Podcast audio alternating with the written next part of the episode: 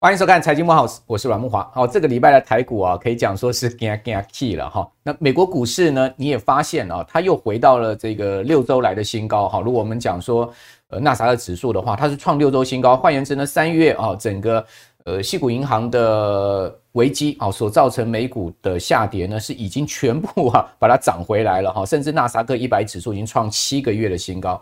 创了七个月的新高，代表说半年没有破底，而且呢，从去年十二月的低点，纳斯达克一百指数已经涨了百分之二十了，这其实是一个重大讯号，代表什么？进入到技术性牛市。所以呢，台股能在这个礼拜五哈，在清明节连假五天哦，不畏长假之前呢，这指数呢再次突破一五九二一的高点哈。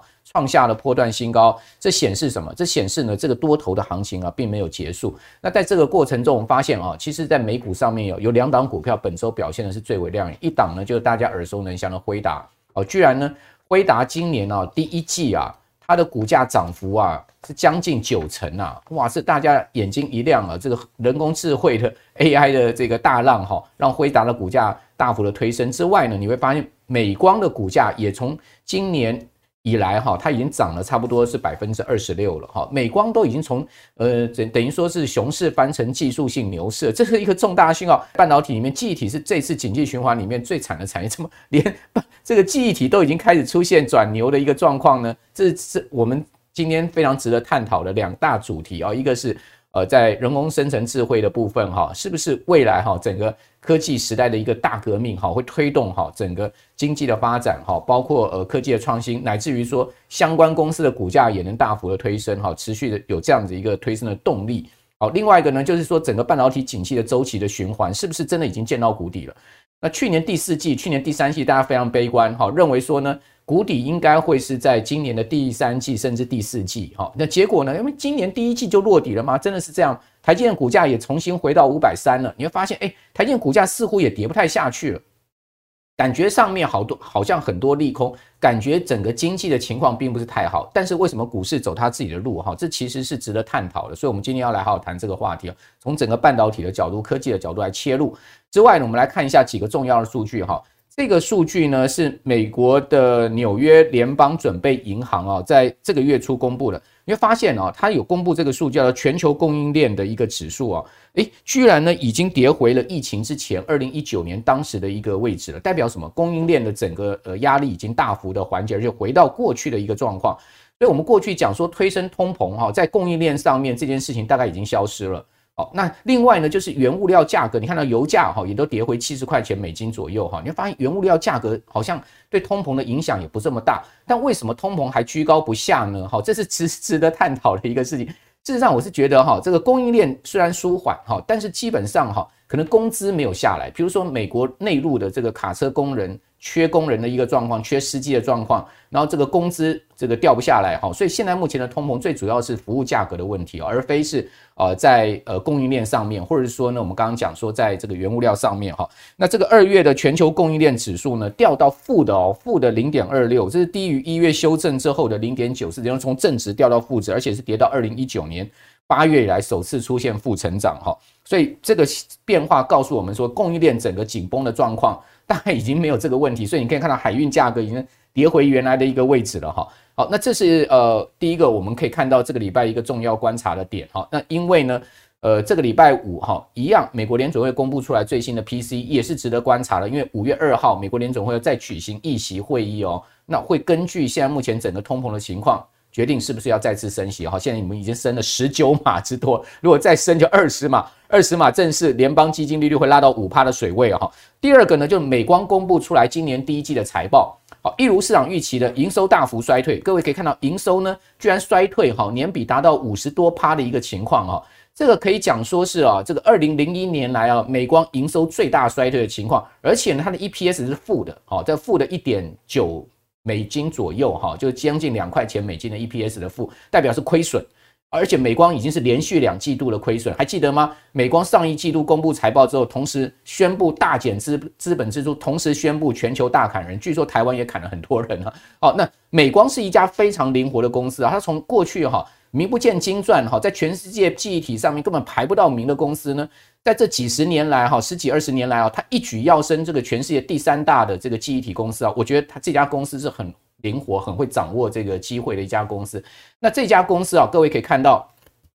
它公布出来财报哈，大家觉得说哇，这个营收衰退五成多啊，照理讲应该很差啊。对不起啊，它股价是大涨，股价当天呢，这个公布财报之后呢，隔天大涨七趴。哦，那我刚刚跟各位报告，美光这个今年以来股价已经涨了快三成了哈。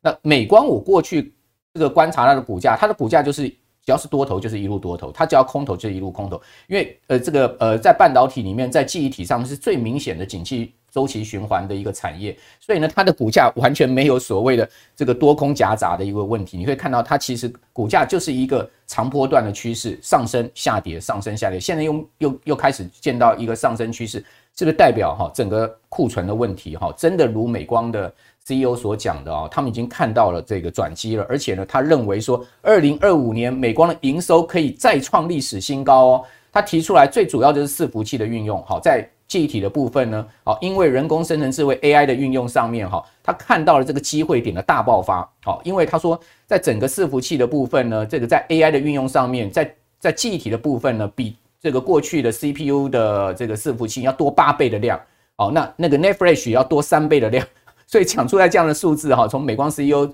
嘴里面透露出来，哈，真是很令市场振奋的，怪不得它的股价会大涨，好，所以呢，今天。我们要请到这个科技业的专家哈曲博来告诉我们啊，我们最近看到了这一连串的呃事情啊，它到底指向一个什么样的方向？哈，那告诉我们现在目前呃，不管在投资上面大家决策也好，或者说在科技业上面大家观察也好，我们应该做什么样的一个呃，这个给我们一些什么样的启示哈？这个曲波你好，哇，好，各位观众大家好，好，那。呃，曲波，当然，我们一开始要先来谈一下这个 AI 人工智慧哈，这个 AI 人工智慧现在走到了所谓的这个内容生成的部分，真的是让大家觉得说，哇，今年是一个大翻转，因为过去 AI 其实也不是一个新鲜名词了哈，可是走到这种所谓的内容生成的部分，那每一个人都可以运用了，好，很多人都上去这个 OpenAI ChatGPT 开一个账户，就问他一些问题。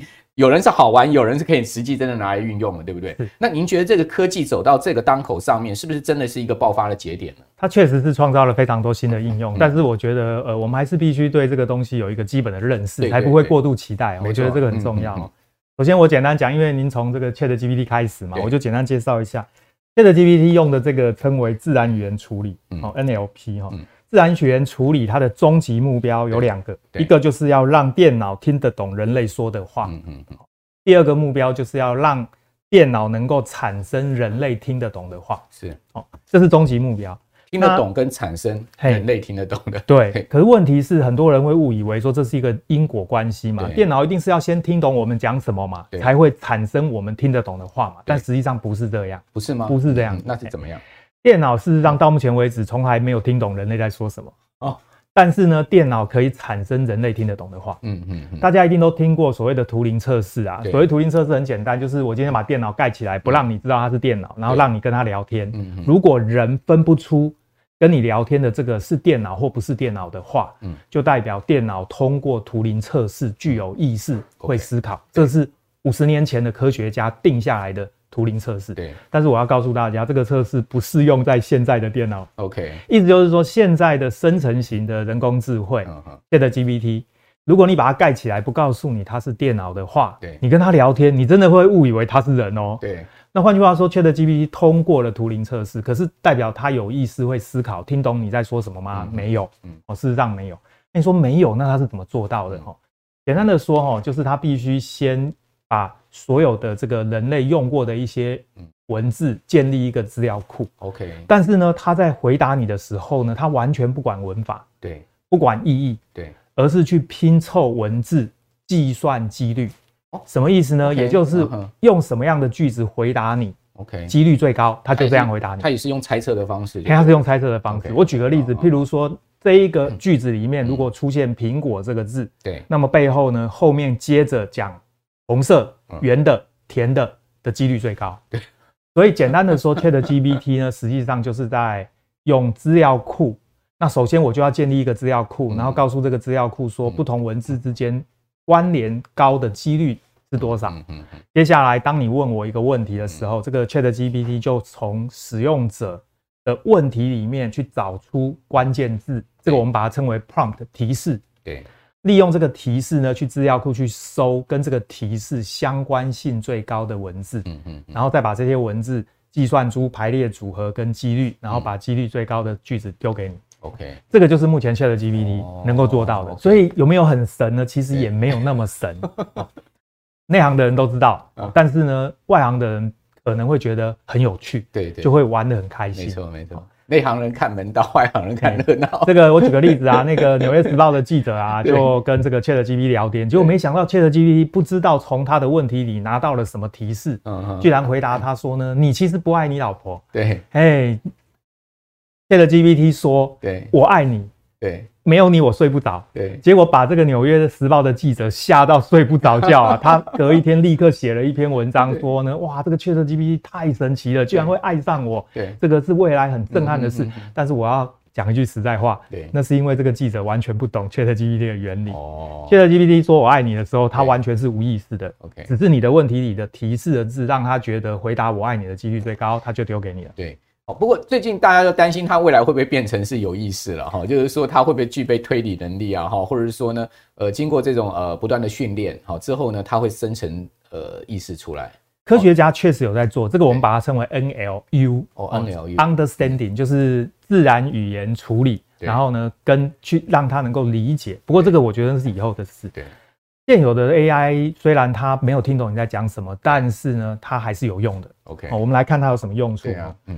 这个创造商机嘛，第一个就是以文产图创造艺术，嗯嗯，好，也就是说呢，如果你告诉 ChatGPT，嘿，我要一个杯子，上面有条纹，它就产生这个图给你。OK，好，那这个东西呢，目前已经被放进这个微软的 Office 里面。对，各位可以想象，将来你要做这个简报的时候，图不用自己画，哎，你只要告诉他你要什么图，他帮你画。你再改一改，它其实也是从资料库里面去捞的、啊。是是，同样的也有艺术家呢，拿另外一个软体称为 Midjourney 哦，这个是另外一家公司的软体，但是也是以文产图。对，结果呢就产出这样的图，哦，看起来很有意境，对不对？参加比赛得冠军，他把它取名叫做太空歌剧院。所以我想以文产图就是一个用途。对，那另外一个也很有用的就是所谓以图产文哦，譬如说。我们平常出去玩的时候呢，会拍很多照片，存在电脑里。可是呢，我们突然有一天想要找那个照片，却找不到，是因为你忘记你是哪一天拍的。没错。这个时候呢，这个 Open AI 这间公司，它就推出了另外一个软体，叫做 Clip 模型。对。这 Clip 模型呢，它会以文产图。嗯嗯。所以你拍完照片的时候呢，譬如这些照片，它就会产生这个文字，以以以图产文，以图产文。这个小狗在雪地里玩，对不对？对，它就帮你产生关键字。OK，所以将来你一堆照片要找的时候呢，你只要输入关键字，你帮我找出我以前拍的照片，对，小狗在雪地里玩的照片。OK，哎，它就自动帮你找出来，或者是你这就有用，输入一些地名啊，哈，这个大致的时间，它就会帮你找出来了。嘿，对对对，这个就是实际的用途。那除此之外，还有包含可以创造音乐啦，对，哦，包含这个写程式，对，哦，这个。现在都可以 bug 哎，是是，所以我想 相关的应用未来一定是越来越多啦。那这当然会创造一波商机。所以您刚刚提到的，包含图形处理器，对哦，这个需求，嗯嗯，哦，回答未来确实会增加。对，呃，这这两季看不出来。对，主要的原因是因为这个大家预期 ChatGPT 这种 AI 的风潮会增加这个图形处理器，嗯，可是因为整个景气在下坠，所以呢。传统伺服器的需求又降低，所以整体看起来还没有明显的数字。但是我认为未来确实会有成长的这个几率是高的。好，那刘德英董事长啊，就台积电董事长刘德英啊，最近也接受记者访问了哈，就问他说这个 AI 哈，呃，现在整个发展会不会对台积电带来这个营收的增长？他也是看看法也是正面的，他认为说呢，这个高速运算哈，就是台积电这个未来增长的一个最主要动力哈。他说去年高速运算。在台积电的这个营收占比已经超过手手机晶片了哈，这是一个很大的呃 turning point 好，所以看起来这个全世界都要往这个 A A I 走哈，不但泛指 A A I 其实不只是这个内容生成啊，它其实有很多的很多的这个未来运用的方向哈，那呃它终究就是需要高速运算好，那高速运算呢就是 A I 很重要的这个呃工具哈，或者说它的条件，那在这一方面哈，其实台湾到底具不具备这样的一个发展的一个条件呢？最近哈，国科会呀也给人来凑热闹了，就说哎，我们也有哈，我们早在二零一八年就开始在做这种所谓的超级 computer 哈，在做呃这个 AI 的一个发展哈，叫做台湾三二号哦，这个在国科会里面有一个超级 computer。台湾三二号就是高速运算的一个 computer，一定是用这个刚才讲 G G 呃 G G P U 这样子的一个呃伺服器的一个串联的系统了哈。那但是呢，这个国科会主委一讲出来这个事情啊，马上啊 被这个科技业大佬打脸哦，就合硕董事长童子贤讲说，啊你不要浪费了了哈。这个其实呃在 AI 发展上面哈，台湾可能这个在童董的看法里面，他认为说呢，流量跟商业模式都还没有确定哈，你现在就。呃，这个跃跃欲试哈，说呃台湾也要这个大呃这个大量的资金投入，他是讲讲实在，他觉得是资源可能有点错置的问题，不晓得这个 曲光怎么看？好像有一点，嗯、好像有一点泼冷水的味道啊哈。这个童董事长哈，他这个说法大概主要是着眼在说，OpenAI 这间公司虽然很成功的创造了话题，嗯、但是它的。获利模式到底是什么？对，看起来还不明显。对，而且发展这种大型语言模型，其实它的资本是要非常高的。那在国外，当然他们创投很有钱呐，动不动几十亿、几百亿无所谓。但台湾如果以政府的角度去投入这个资源，到底适不适合？我想董事长他主要的概念是这个方向，所以他讲的话是有道理的。但是有一个点就是说，呃，台湾呢，其实你会发现，ChatGPT 对台湾有利的，能看得到的都是硬体。事实上，软体的公司呢，似乎就相对没有那么多。对啊，也这个就是台湾最弱的地方。所以我个人是认为，台湾还是应该要投入资源哦，因为总不能老是做硬体代工嘛，都没有任何的长进，这也不行。软体的部分还是要齐齐呃并驾齐驱的发展，就对。对，所以我个人认为，包含台湾三二号有投入，或者是会有一些企业或者政府想要投入资源发展自己的聊天机器人，基本上我认为应该还是要正面的态度。投入这样的资源，至少我们不要落后人家很多很多。嗯你会发现最近世界各国都在封这个盖厂、盖晶圆厂，为什么？就是因为以前他们连一点点都不投入啊，有些地方连一座晶圆厂都没有，没错，全部靠别人，这个是不行。所以我觉得台湾发展自己的这种聊天机器人的系统模型，还有相关的研究，这个资源还是得要投入啦。那当然，董事长的意思就是说，那这样怎么回收？我觉得有一些。这个研究发展相关的经费，有的时候它重点也不一定是回收多少。嗯，确实以商业模式来讲，在台湾发展软体，我们很难跟这个国外的厂商竞争。但是我们还是要有一些基底，对，还是可以创造出一些新的应用。好，童总可能是在商言商，从这个角度来思考了。好，不过那刚刚曲博可能是站在这个整个国家发展策略上面的一个思考哈。那不管怎么讲哈，确实在这个整个 AI。跟未来半导体的发展，现在已经变成是全世界最重要的这个军备竞赛了哈。也就是说，呃，真正哈未来全世界呃国家的竞争力哈，你之所以领先其他国家哈，你最重要还是在半导体的这个发展上面，还有这个 AI 哈这些先进发展。你看中国大陆在 AI 发展了多久？他们其实很早就在布局 AI 好。做人工智慧的这个呃国家计划在发展，然后投入大量的资源，包括最近百度也出了推出了自己的这个呃所谓聊天机器人嘛，哈，就是文呃呃文心一言嘛，对不对？哦，据说呢，呃也相当的厉害哦，哈，你可以看到全世界各大公司哈，谷歌的巴德，然后呃微软的必应哈，然后刚才讲到这个呃生成图片哈。那我看到最新的数，呃，这个新闻说，Adobe 哈，它也推了一个系统哈，也是要在做这个事情。所以说，在 AI 的这个重大时刻来临，大家都是给予这个非常正面的一个评价。比如你看到 Bill Gates 很少哈用这么呃这样子的一个说法哈形容 AI 时代来临。他说呢，这个 AI 时代来临对 Bill Gates 来讲哦，他说呢就像是个人电脑、网际网络、手机的诞生，这都是一个重大。过去三四十年来，人类科技的一个大节点，哈，所以他认为又来一个大节点，哈。那大家都知道，过去早年我在用电脑的时候，我们都还要自己输 key 程式，然后指挥电脑去画图，那个很简单的图形，哈。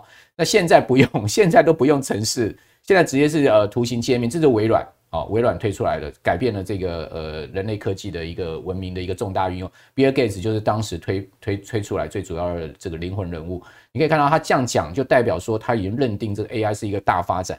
包括黄仁勋最近最夯的，对不对啊？GTC 大会上大出风头，对不对？然后呢，说他们的这个呃 DG X Cloud 哈，多厉害！这个超级电脑哈，这个超级 AI 电脑，把 H 一百晶片怎么样串联多少个，然后之后呢，就变成是一个超级大 AI 电脑哈。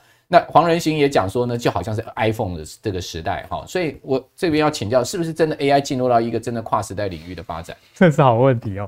首先哦，刚才那两位都是科技业非常有名的前辈啦，但是大家一定要记得老王卖瓜哦。事实上呢，这个他们都是获益者啊，对不对？这个微软投资 OpenAI 这么多钱，那他当然一定要说这个是未来的趋势，百亿美金投入。那这里面用到很多的 GPU 啊，当然这个 NVIDIA 也要说这是未来的趋势啊。所以我想他们讲当然是讲的非常的澎湃，然后感觉很大。呃，但是我要提醒大家的还是说，目前的这个生成型 AI 不如各位预期的这么美好。嗯，哦，包含就是这个聊天机器人。哦，那微软把这个聊天机器人整合到它的聊天，哎，这个搜寻引擎 Bing 里面。对。可问题来喽，你问他问题，他会答错哦。对。所以 Google 吓到了，哇，客户要被抢走了。Google 也搞了一个聊天机器人叫 Bard。对，结果呢，一上线就大家用了，也发现他会答错啊。因为我刚刚已经说了嘛，对，它是在资料库里捞资料算几率，那个几率怎么会答案会是对的？对，好，问题来了，微软的聊天机器人搜寻引擎答错了，股价大涨哦。对，但是 Google 的聊天机器人搜寻引擎答错了，股价大跌，这是为什么？对啊，为什么？所以市场上对于第一名的领先者，通常很严苛嘛。对，你 Google 答错，你就是不对，所以你这个公司不行，所以股价就大跌。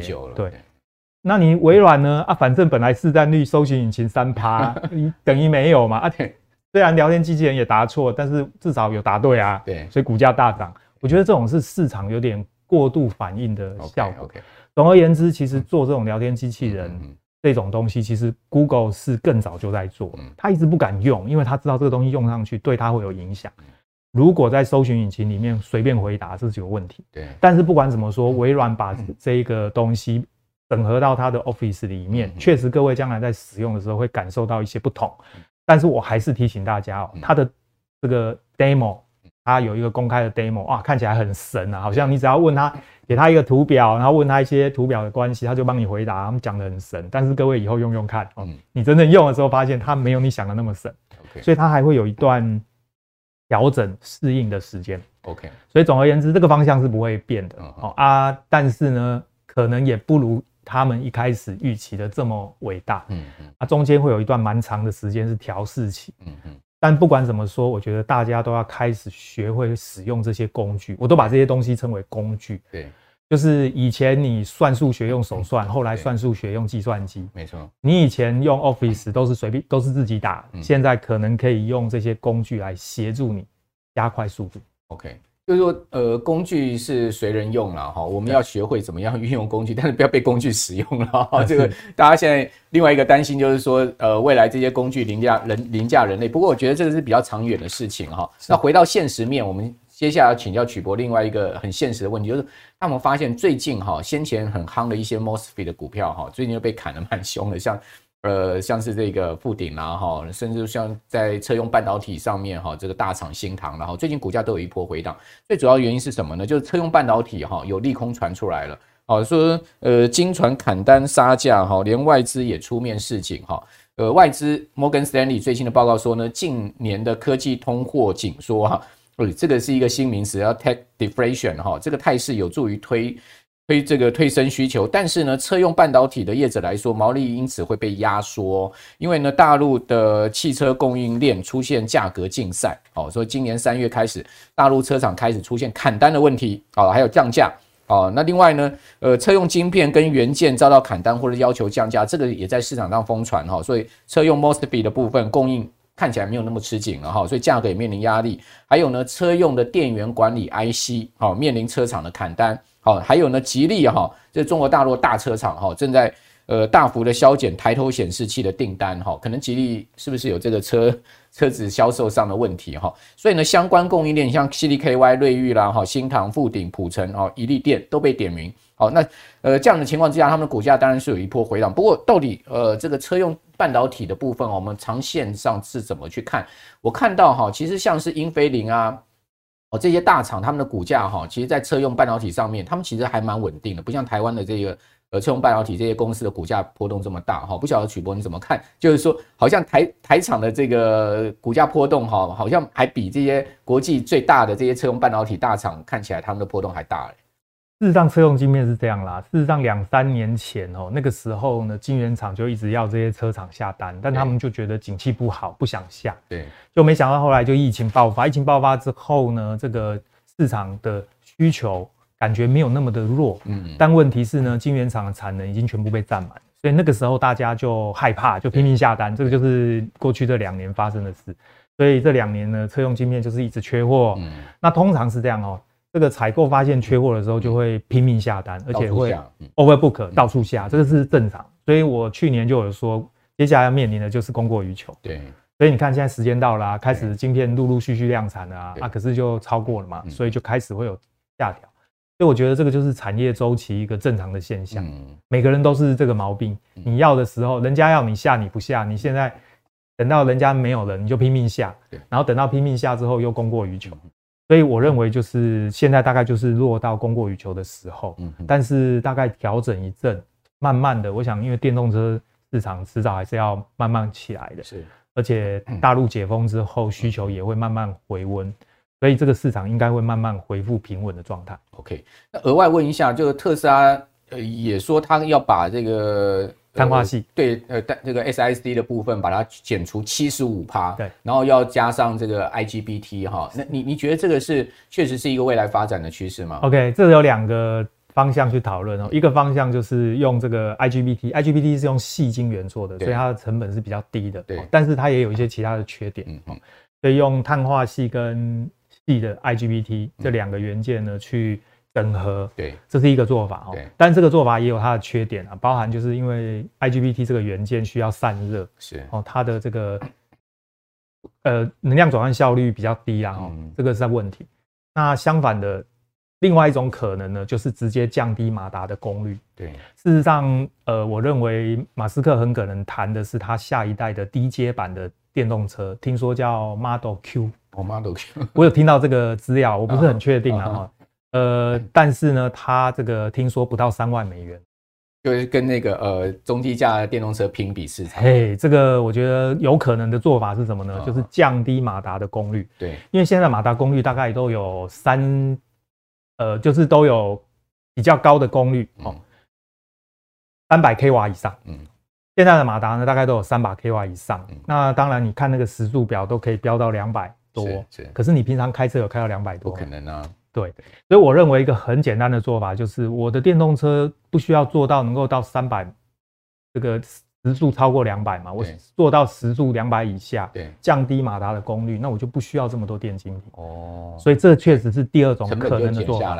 嘿，我看到的资料好像是说把功率降到一百六十 k 瓦以下，它直接的影响就是你的时速表好像最高速度就降到两百以下，可能就一百五到两百。自己开开无所谓啊。对啊，低价版呐。对啊，不到。三万美元啊，我觉得这是有市场。OK，不到三万美元就能开特斯拉，这个绝对有市场。像我都会想买，现在买我通常还是有网友常问我，现在买电动车，我通常还是建议呃要考量到的是充电的状况。是是是，因为充电这件事情现在基础设施还不普及。OK，确实是可能还是要思考这个问题。嗯，但总而言之哦，马斯克其实非常聪明，他光是放出这个新闻。所有碳化系相关的股票都大跌，大跌，对不对？对对对，这是不是有利于他杀价哦。所以我认为他一石二鸟了。好，这个先放出风声，然后让这个厂商紧张，就不敢这个涨价，在价格上跟他跟他喊扣了，就对了。对，我觉得他非常聪明了，这个人。好，反正话都先说嘛，要不要做是另外一回事哈。不过确实了哈，就如果说呃用 IGBT 啊加上部分的这个 SiC 去取代这个这个 SiC 的话，成本是可以降了很多了哈。所以。我想马斯克这样也是一个非常厉害的生意人哈，不但是一个天才，也是一个厉害的生意人。另外一方面呢，我们今天要来谈哦，就是说除了车用半导体的部分啊，我们再再来看一下台积电最新的状况。最近刘德英除了刚刚讲那个 AI 啊，他的评论之外，他另外一个评论也很惊人哦，就是说他觉得美国最近这个晶片补助法案哈，对于呃这个外国厂商哈呃的一些要求，他觉得哈 over 了哦，这个。直接针对这样子美国重大的政策哈，白宫的重大政策直接讲 over，这是一个很强硬的说法，哦大家不要小看这个说法，尤其是从刘德英董事长嘴巴吐出来的话，他真的那这真的就有有一定的这个影响力哈。他说呢。美国晶片补助呢，要看产要看营业秘密，就是说厂商要把明营业秘密交出去哈。因为最近呃，美国商务部已经准备要开放哈，厂商申请这个半导体的这个晶片法案的补助了哈。那在这个部分呢哈，商务部所揭露的补助细节显示呢，你准备要申请的这个美国投资设厂的补助的半导体业者，必须对新设厂区的营收还有获利呢，提供详细的财测哦。哦，另外还规定详细的财测格式，包括你还要预期每月最高的呃产能下的销售晶圆的数量，哦，投产第一年的销售单价，还有每年预期的价格涨跌，这些全部都要揭露，甚至哈你要去揭露你的良率啦，哈这些所谓的营业秘密上面的这些事情啊，这个事情其实韩国业者也是非常头痛。哦，韩国业者要讲说，如果把这些秘密全部摊在阳光下面，哦，交给美国商务部，万一被他的竞争对手 Intel 这些，呃，或者说其他的，哦，像美光哈这些业者拿到的话，哦，那他们会受到非常大的这个冲击跟影响哈。所以刘德英董事长讲说，哦，这个有些限制哈，要重新跟美国谈哦，这个看起来是呃蛮值得我们来继续观察的一个议题。不知道曲博你怎么看这个事情？呃，所以啊，这个讲到台积电在这个方面确实就是呃比较吃亏啦。嗯，简单的说，在美国设厂嘛，那这个资本支出很高啊。对。那美国之前是传出来补助大概是三十亿美金啊，相当于一千亿台币。其实这个补助也不算少啦，虽然以建厂来说好像也没有很多，但是也不能算是很少。嗯。那如果今天台积电不拿这个钱的话呢，其实你很明显的，它明年后年的财报一定会受到影响。光是这个毛利跟净利肯定会下跌，那你必须拿这个钱。可是问题是你拿这个钱，对方就是跟你要求这么多资料，嗯，所以我认为他们应该还是会再继续协商啦。那当然，很多人认为这个台积电好像是被美国人骗上去的啦，哈，好像我先骗你来设厂，厂设了，你现在也没办法骑虎难下。但是我倒是有一个不同的观点啦，我认为台积电当然去美国设厂。呃，除了说美国人要求之外，另外一个重点是台积电自己在分散风险。因为毕竟台湾这个地方确实是比较特别的地方，有两岸的这个关系在。相比于三星跟 Intel，没有这个问题。所以很各位很简单想一件事情：今天我是客户，我是高通，我是苹果，我可能会因为两岸某个政治议题的摩擦，我就会去找这个台积电，对，然后就会问台积电说：“哎，我现在全部的晶片都在你这边生产哦。”我觉得这不太放心诶，你能不能给我一个 solution 解决方案，好让我能够放心？对，那大家想想，台积电能怎么回答？嗯，他唯一的 solution 当然就是说，那不然你就把单子部分移到美国厂嘛，啊，当然比较贵一点，看你愿不愿意。对，我觉得这是一个选择。嗯嗯，所以台积电去美国，坦白说，不完全是美国人要求他们去的。事实上，以现在的政经情势、政治情势，他也必须做这个分散风险的动作。那、啊、你一旦去了，当然补助就得要拿啊！现在又因为这个原因拿不到补助，嗯，所以这个两难啦。最后我认为一定是重新协商啊，协商到一个双方可以接受的条件，对，就这样定下来。好，那呃，其实讲实在，台湾太多的软硬体科技在半导体呃先进制程的发展前端是要靠美国的了，所以在这个部分可能他也有他说不出的苦衷。另外就是台湾本身自己的基础。资源哈，水啊、电啊这些问题啊，其实也是个问题啦。好，至少台积电在这个方面，呃，台台湾的投资量也够大。你可以看到它宝山那个，我那天经过宝山了，我真的看到吓一跳哈。整个宝山已经挖成是一片大工地了哈，整个山头全部都被移掉。哇，那个真的是一个非常大的一个呃，整个宝山在那边开发哈，就是为了整个未来这个半导体扩厂的一个计划。最近听说还引起当地居民的抗议嘛，哈什么的，好高尔夫球阵等等，那大家再去了解一下哈。所以台积电在这一方面，我们可以看到它确实未来有挑战。不过许波看起来台积电的股价似乎好像也跌不太下去，因为最近又爬到五百三以上，感觉起来是不是整个呃在晶圆代工的景气似乎也要好像是呃确定在第一季可以落底了呢？呃，应该是在上半年啦。根据台积电的说法，也是大概在上半年大概会落底啦。那这一次景气衰退，其实不如想象的这么严重啦。对，所以我觉得确实上半年大概慢慢就落底啊。其实股价已经提前反应。对啊，对，所以现在反映的大概就是之前已经反映过的股价啊。确实要在落底，似乎也不太容易。啊主要也是因为它的竞争对手不争气啊。我说实在话，三星跟 Intel 确实是目前表现的不好。OK，所以很多的订单都流到台积电。所以只要两岸的状况不要再出现什么意外哦，让大家紧张，我觉得台积电应该是未来这几年的状况还会不错。那两岸状况一紧张，哈，什么呃军演啊、围台这些一发生，你就发现有只有一类股会涨，就是军工股哈。所以各位可以看到，最近哈这个媒体都在报道说，台湾军工产业哈发展的这个呃概况了哈，包括像是什么八冠呐、哈龙德造船呐、汉翔啦哈，甚至什么飞弹晶片的全讯呐哈，都全部被点名哦。那很多的军工概念股今年的股价都一飞冲天了哈。那不晓得军工。业哦，这个曲博熟不熟悉？是不是真的？我们台湾在军工业上面有这么厉害的的一个发展哈？那另外呢，就是说我们的这个中科院似乎在飞弹研究上面也确实有一套了哈。这个飞弹呃看起来还是真的是呃有有一定的这个准度 跟一定的这个射程。那呃。那个飞弹其实要需要很多半导体晶片嘛，哦，所以在这一块上面，台湾的这个半导体产业是不是会在全世界啊，整个军工产业也扮演一定的这个角色呢？诶、欸，我们要分零组件跟整体啊。对，简单的说，台湾要做出整体的军工的系统，基本上是落后的。我们这一块是没有办法跟国外竞争。嗯嗯。您刚刚念到的这些相关的公司，都只是做零组件啊。对。像全讯是做零组件啊，那这功率放大器，这个事实上是。在飞弹在飞行过程中，用电磁波侦测发射、反射回来侦测的这个需要的一个元件是啊，这个只是飞弹里面的一个小部分啊，所以我必须说，台湾在零组件的部分确实是做到世界第一，但是军工整体整个系统整合这一块，台湾这一块是比较落后的。好，所以看起来这个军工产业哈，呃，应该也比较趋近于题材了哈。那作为所以呃，如果我们观众朋友喜欢军工啊、储能啊，这些比较趋近于题材的产业，呃，你可能要详细去研究它可能要发布的这个营收啊，哦，追踪它每个月营收，我觉得很重要。另外一个呢，就是你每一季啊，在财报发布之前，你要看一下哈，是不是它股价开始有转弱的迹象，也就是。一般来讲，哈，这个财报要发布，比如说季报，哈，在今年五月十五号之前，全部都要揭露嘛，哈。那如果说它没还没季报还没有揭露之前呢，啊，一些比较趋向于概念型的股票，它的股价已经开始现金转弱，你可能要小心。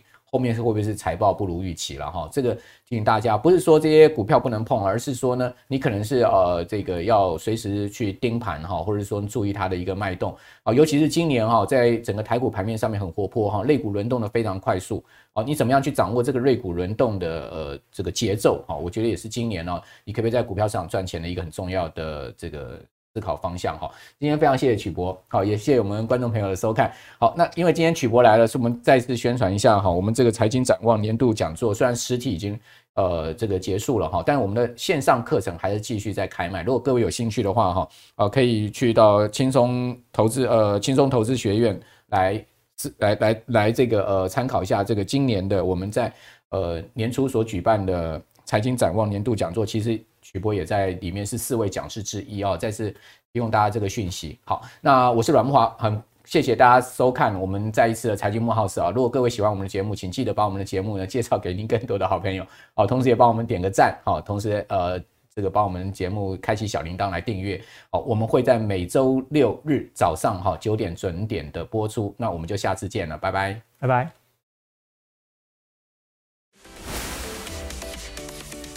我一直认为今年的兔年呐，啊，诶，统计资料，我们大概六十年来五只兔子，哦，它的平均涨幅是九十二趴，是我们十二生肖里面最好的一年啊。那今年会不会那么好？我们等一下会跟大家报告。我们今年的上市公司的总体经济，通通在谷底附近打底哦。他要告诉你，我们台湾股票市场已经跌了十三个月，底部是在今年五。月或是我们讲义等一下讲的明年五月啊，这是我们第一个单元。从民国七十九年台股上万点完以后，它涨多少呢？就会修正两乘以的一个月数啊。那这个啊，那是不是这样？我们知道，呃，目前已经第十四个月了啊。你会不会做微转，或是说还以盘带点？我们认为我们采用这个 这样做的一个神秘比例啊。